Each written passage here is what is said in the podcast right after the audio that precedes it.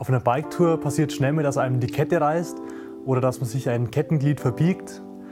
Ähm, toll ist dann, wenn man ein Minitool dabei hat mit Kettennieter und noch besser ist, wenn man auch weiß, wie man das richtig bedient. Deswegen zeigen wir euch heute in ein paar einfachen Schritten, wie man seine Kette wieder richtig flott bekommt. Als ersten Schritt sucht man sich die Stelle, an der es hakt. Und dann ein kleiner Tipp von uns. Am besten hat man im Gepäck immer ein Stück alte Speiche oder einen stabilen Draht dabei, den man sich zurechtbiegt und dann in die Kette einsetzt, um spannungsfrei arbeiten zu können. Jetzt setzt man den Kettennieter so an die Kette, dass der Bolzen vom Kettennieter genau auf den Nietstift drückt.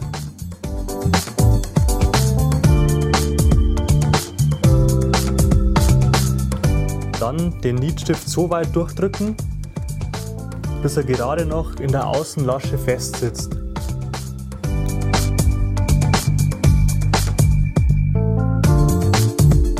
Vorsicht, den Nietstift nie ganz durchdrücken, weil man den wieder zum äh, Schließen der Kette benötigt.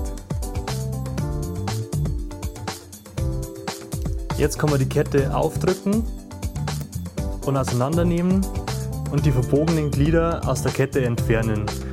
Äh, immer darauf achten, dass man mindestens zwei Glieder entfernen muss, weil es eine Innen- und eine Außenlasche bei der Kette gibt.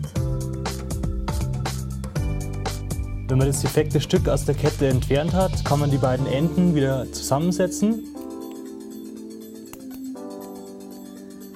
Und von der anderen Seite den Kettennieter ansetzen, so dass der Bolzen wieder genau auf den Niet drückt.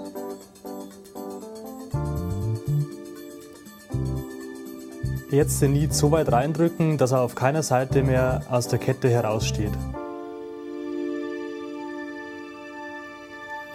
Wenn sich das vernietete Glied jetzt noch nicht frei bewegen lässt, dann kann man die Kette einfach seitlich hin und her biegen, so lange bis das Glied wieder richtig gängig gemacht worden ist. Man sollte auf jeden Fall nicht zu viele Kettenglieder rausnehmen, weil sich ansonsten nicht mehr alle Gänge schalten lassen.